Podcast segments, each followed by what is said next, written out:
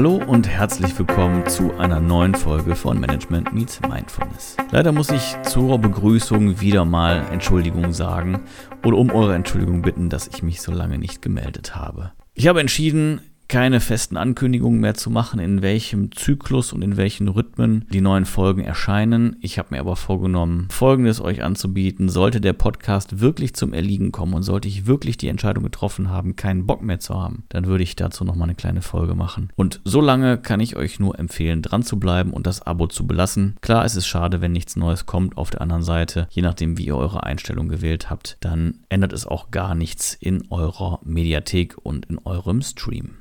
Jetzt sind wir wieder zurück und ich weiß nicht, ob ihr die letzte Folge gehört habt. Ich hoffe natürlich schon. Ich habe sehr, sehr viel positives Feedback darauf erhalten, was mich ganz ungemein freut. Auch wirklich Feedback unterschiedlichster Art. Eine Hörerin hat mir gesagt, dass sie wirklich eine tolle Vorstellung davon hat, was in dem Buch so vorkommt und allein aus dieser einen Folge schon so viel mitnehmen konnte, was sie umsetzen kann, dass sie jetzt der Ansicht ist, das Buch gar nicht mehr so dringend lesen zu müssen. Sie will es vielleicht immer noch mal bei Gelegenheit tun, aber die Dringlichkeit ist raus und das fand ich natürlich auch schon spannend. Jetzt hat sie einen Eindruck und weiß, worum es geht und kann gegebenenfalls auch mitreden, wenn es eben zum Thema wird.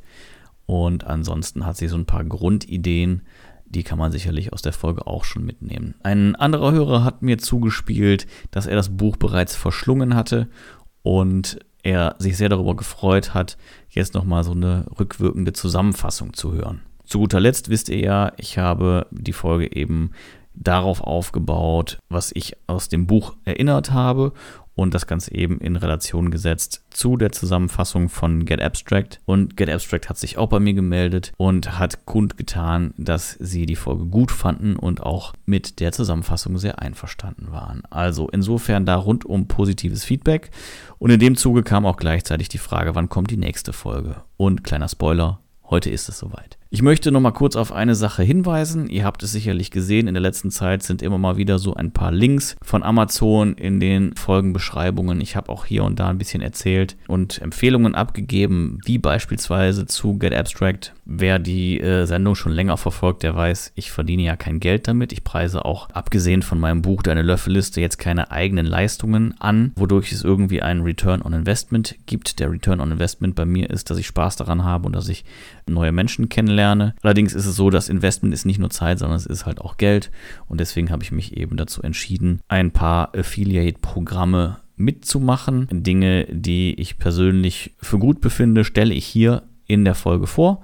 Und wenn ihr da Freude dran habt, dann freue ich mich natürlich, wenn ihr meinen Link verwendet und nicht irgendeinen Link. Dann bekomme ich da ein paar Cent raus. Das Ganze ist jetzt nicht wirklich viel. Aber ja, wenn jeder halt ein paar Cent gibt, ist es am Ende dann eben doch ein bisschen was, was man vielleicht dann auch einem Straßenmusiker ins Hütchen werfen würde. Ich denke, das ist irgendwie vergleichbar auch von der Größenordnung.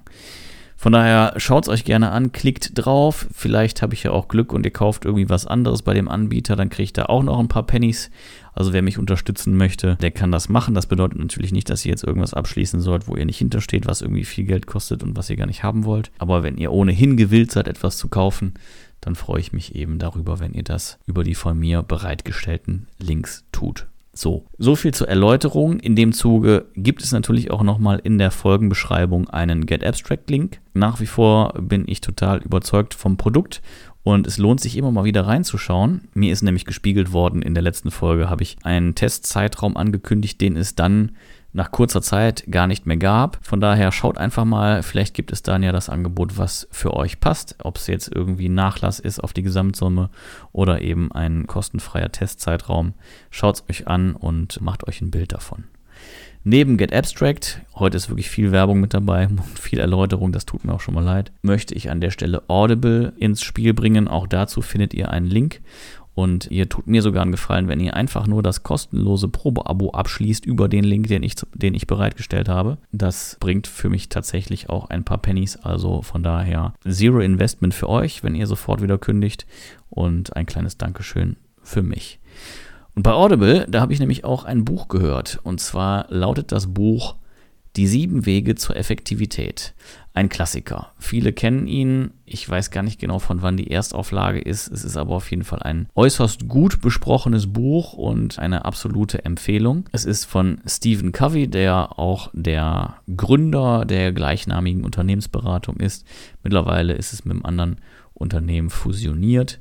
Franklin Covey heißt die Unternehmung. Dazu will und kann ich gar nichts weiter sagen. Ich kann nur ein bisschen was zum Buch erzählen. Und ja, das Hörbuch ist auf jeden Fall super spannend. Es ist extrem lang und ich fand es gerade am Anfang relativ kompliziert, mir alles zu merken, was darin vorgekommen ist. Und gerade für solche Dinge sind natürlich solche Buchzusammenfassungen super. Und ich habe es eben einerseits gehört und andererseits konnte ich dann jetzt auch nochmal in überschaubarer Zusammenfassung mir eben ansehen und durchlesen, worum es in dem Buch geht. Und das ist nicht verkehrt. Worum geht es grundsätzlich? Es geht um Erfolg im Beruf und gleichzeitig natürlich auch persönlichen Erfolg.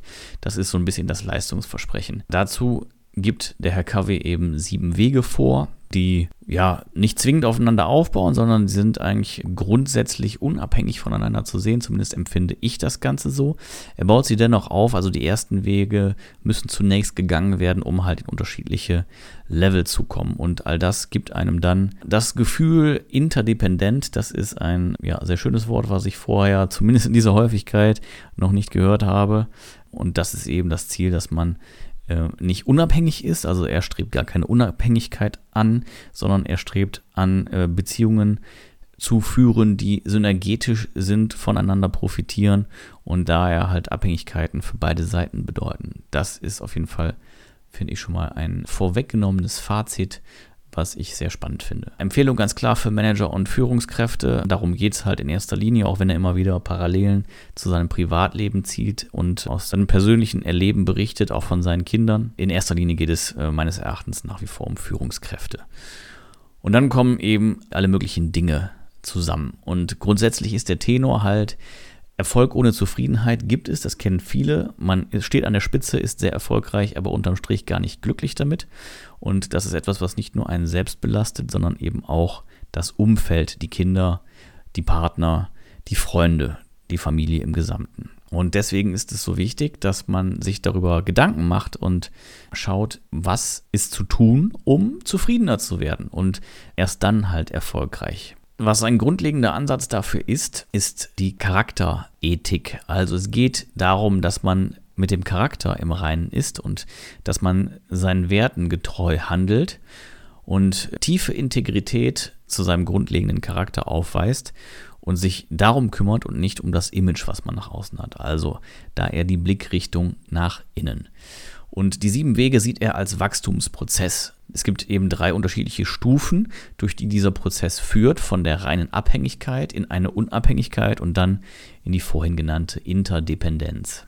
Zunächst einmal stehen die privaten Erfolge im Vordergrund, weil sie sind die Bedingung dafür, dass man überhaupt interdependent und nach außen öffentlich erfolgreich sein kann. Das heißt, die ersten drei Wege dienen dem privaten Erfolg, der vierte bis sechste Weg führt in die Interdependenz und der siebte ist quasi die Abrundung aller Wege.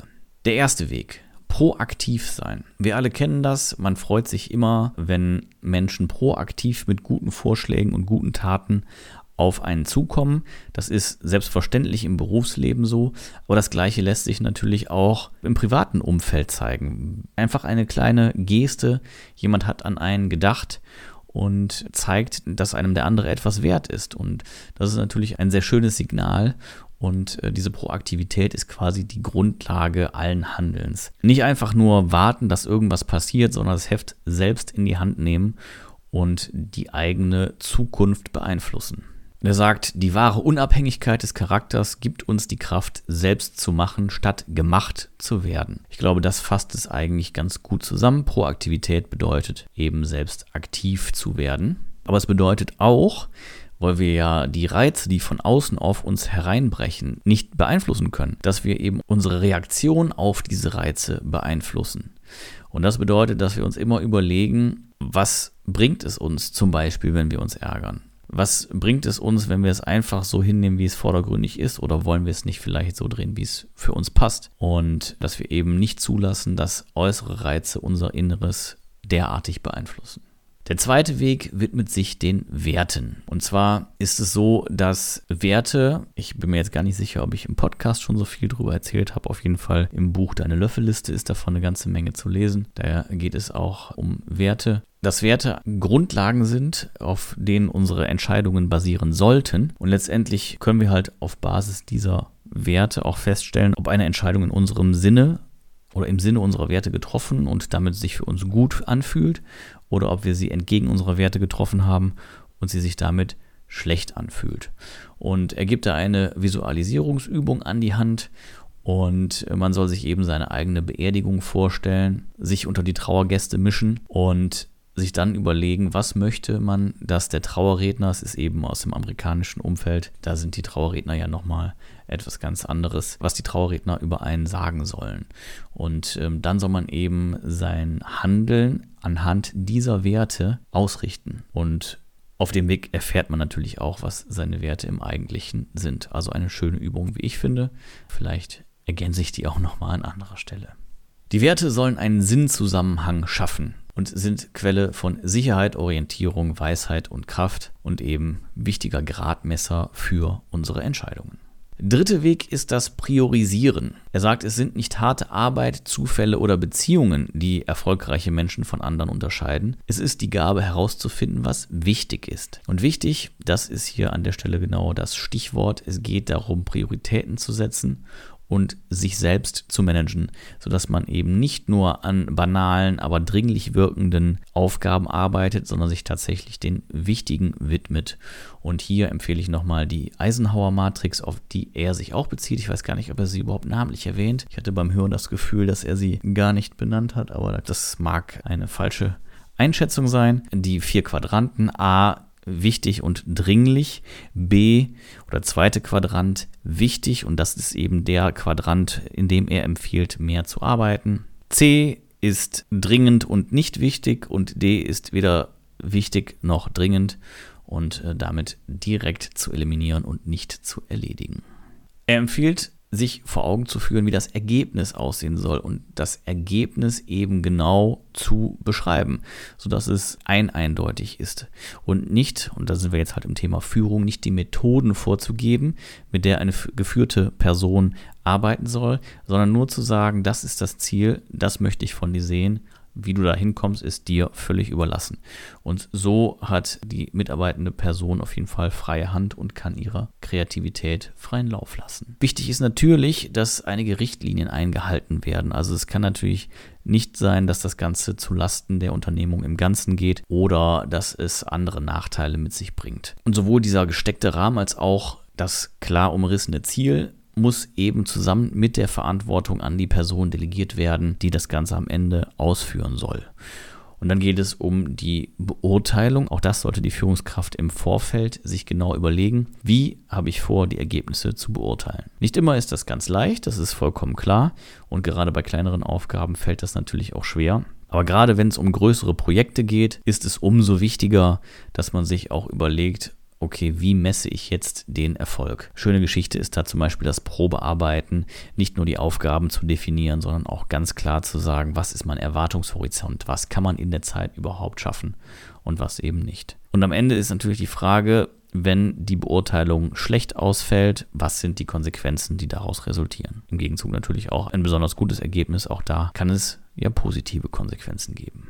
Wenn man eben diese drei Wege durchlaufen hat, dann steht man an der Schwelle zur Interdependenz. Und erst danach und nach dem Einstellen des privaten Erfolges kann sich ein öffentlicher Erfolg etablieren. Und dazu gibt es einfach keine Schleichwege, sagt Kavi. Man muss eins nach dem anderen aufbauen und auf jeden Fall den privaten Erfolg nach vorne stellen. Und deswegen zieht er da einen Vergleich zwischen Beziehungen und dem Bankkonto, also Beziehungen zu Menschen und nicht nur zum Partner, sondern äh, generell zu anderen Menschen. Er macht viele Beispiele da auch mit seinen Kindern, wie er mit denen Vereinbarungen getroffen hat. Und es ist eben so, dass positive Dinge eben positiv auf das Konto einzahlen und negative Dinge, die sich ja gar nicht vermeiden lassen, die immer wieder auftauchen werden, dass die eben Abbuchungen auf dem Beziehungskonto sind. Und deswegen ist es sehr wichtig, dass man das Beziehungskonto füllt. Und da macht er auch einige Beispiele. Ein Beispiel ist zum Beispiel das Verständnis für andere. Dass man Kleinigkeiten beachtet, ist ein zweites. Dass man seine Verpflichtungen einhält, dass man Erwartungen klarstellt und sagt, was möchte ich von dir. Dass man integer ist, also nicht nur ehrlich zum anderen, sondern dass man auch in Abwesenheit dieser Person Loyalität zeigt und loyal ist, gerade dann, wenn andere vielleicht in den Rücken fallen wollen. Und vor allen Dingen aber auch, dass man Unrecht zugibt und wenn es eben zu einer Abhebung auf dem Bankkonto kommt, dass man sich entsprechend entschuldigt. Der vierte Weg, die soziale Führung als Test für die Persönlichkeit. Und er sagt, dass eben alle menschliche Interaktionen dem Win-Win-Paradigma unterliegen sollten. Gerade im Buch verteufelt er sogar Kompromisse, weil er sagt, das sind eben Entscheidungen, die dazu führen, dass eigentlich beide Parteien verlieren, also sogenannte Lose-Lose-Situationen. Er beschreibt das Ganze recht ausführlich, auch Win-Lose-Situationen, die am Ende des Tages immer zu Lose-Lose führen, weil wenn einer verliert, es dem anderen quasi heimzahlt oder eben daraus Konsequenzen resultieren, sodass am Ende immer beide gewinnen. Deswegen ist dieses Win-Win-Paradigma das, worauf er insbesondere aufsetzt und was ihm sehr wichtig ist. Und wenn das eben nicht funktioniert, dass man die ähm, Wünsche beider Parteien übereinbekommt, dann rät er eben von Kompromissen ab und empfiehlt, nach dem sogenannten dritten Weg zu suchen, sprich einer Lösung, der dritte Weg ist jetzt eben keiner der sieben Wege, sondern halt eine, ein dritter Lösungsansatz, der weder dann ein Eingeständnis für den einen noch für den anderen ist, sondern eine ganz neue Idee, die durch Kreativität geschaffen zu einem Vorteil für beide gereichen wird. Der fünfte der sieben Wege ist Kommunikation mit Einfühlung. Und da weist er nochmal ganz besonders darauf hin, dass man einfühlsam und aufmerksam zuhört. Und zwar nicht nur zuhört, um den Moment zu finden, wo man seine eigenen Gedanken einwerfen kann, sondern wirklich zuhört und das annimmt, was der andere sagt. Auch nicht versucht vorherzusehen, was als nächstes gesagt werden wird, sondern wirklich aufmerksam und aufrichtig zuzuhören und den anderen Gedankengang voll und ganz zuzulassen, auch wenn das ein bisschen Geduld erfordert.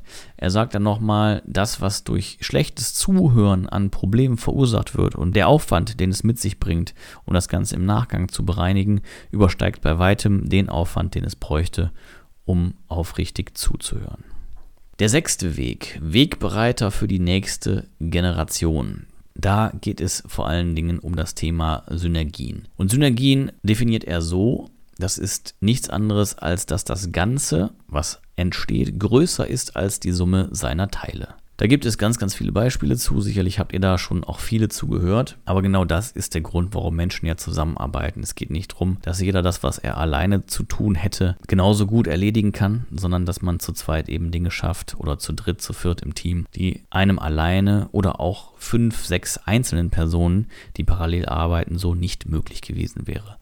Ganz simples Beispiel ist, wenn fünf Leute versuchen, ein schweres Teil anzuheben, also jeder für sich ein schweres Teil anzuheben, passiert nichts. Wenn aber alle fünf gleichzeitig anpacken, sind sie imstande, auch ein sehr schweres Teil zu bewegen. Und genau das ist eben synergetisch. Und deswegen lohnt es sich immer auf alternative Denkweisen und Kommunikationswege zu achten, um Synergien zu schaffen. Also hier wieder das Thema Win-Win für alle sollte es nicht funktionieren, sollten die äh, einzelnen Wünsche nicht übereinkommen, dann muss eben nach einem gemeinsamen neuen gesucht werden. Und der siebte Weg ist der alles abrundende und einer, der aber ab sofort, also quasi ab Tag 1, auch bereits gegangen werden sollte. Und dieser Weg lautet die Säge schärfen. Und dies basiert auf ja, der kleinen Geschichte. Viele von euch haben sie bestimmt schon gehört. Ein Waldarbeiter sägt im Wald an Bäumen, kommt ein anderer vorbei und sieht, wie er sich abmüht und sagt, du solltest deine Säge schärfen, dann kommst du deutlich schneller voran. Und der Waldarbeiter antwortet darauf, ich habe keine Zeit, die Säge zu schärfen. Und so müht er sich ab und macht sich kaputt und kommt nicht voran, weil er eben nicht die Zeit investiert, die Säge zu schärfen, was ihm unterm Strich natürlich deutliche Zeitersparnis gebracht hätte. Und deswegen weist KW darauf hin, dass es sehr wichtig ist, sich körperlich zu erneuern, sich Zeit zu nehmen für Sport und für Entspannung. Dass man versucht, sich spirituell zu erneuern, in die Natur eintauchen, zu meditieren, Musik zu hören, mental sich zu erneuern, Lesen, gute Literatur, Tagebuch führen, Diskussionen über anregende, neuartige Gedanken und sich eben emotional und sozial zu erneuern im täglichen Austausch mit anderen Menschen. Und hier schließt sich der Kreis wieder eben der persönliche Erfolg vor dem öffentlichen. Die Vernachlässigung einer dieser Dimensionen hat negative Auswirkungen, das ist ganz klar und deswegen braucht es eben alle sieben Wege, die sukzessive aufeinander aufbauen. Und immer wieder kommt er halt vor allen Dingen zum Ende des Buches auf das empathische Zuhören, weil genau das eben so viel bringt für die Beziehung, weil es demjenigen, der erzählt, so viel bringt, so viel psychische Luft nennt er es, gibt, wenn jemand einfach seine Probleme mal ausgesprochen hat, wenn man unbefangen zugehört hat und sich ein Bild dazu gemacht hat. Und äh, genau diese psychische Luft ist es, die so wichtig ist. Ja, das war's. Ich glaube, es war dann dennoch eine relativ ausführliche Zusammenfassung, die ich jetzt gerade hier gegeben habe. Ich hoffe, es hat euch soweit gefallen. Wenn ihr Fragen dazu habt, schreibt mir gerne eine E-Mail an die info at m-x-m.net. Vergesst nicht, den Podcast zu abonnieren und falls ihr das Abo rückgängig gemacht habt, es wieder neu einzublenden oder es wieder neu abzuschließen, besser gesagt. Und schaut außerdem gerne vorbei bei Facebook, bei Instagram und, das haben noch nicht so viele getan, bei LinkedIn. Wir werden da in Zukunft immer mal wieder ein bisschen was posten. Vielleicht schaffen wir es auch ein bisschen regelmäßiger. Wir haben da so ein paar Pläne im Hintergrund und vielleicht auch noch ein bisschen Unterstützung. So, das war es für heute. Ich sage herzlichen Dank. Wie gesagt, wenn ihr mir einen Gefallen tun wollt und eine Freude machen wollt und euch irgendwas gefallen hat, sei es Audible oder falls ihr die sieben Wege zur Effektivität direkt lesen wollt, dann nutzt sehr gerne die Links, die ich euch anbiete in den Folgenbeschreibungen. Guckt rein, klickt rein und wie gesagt, vergesst die Abos, die Likes nicht und das Folgen. Das war's für heute. Ich danke euch fürs Zuhören und sage bis bald und auf Wiederhören. Mein Name ist Philipp und das war Management Meets Mindful.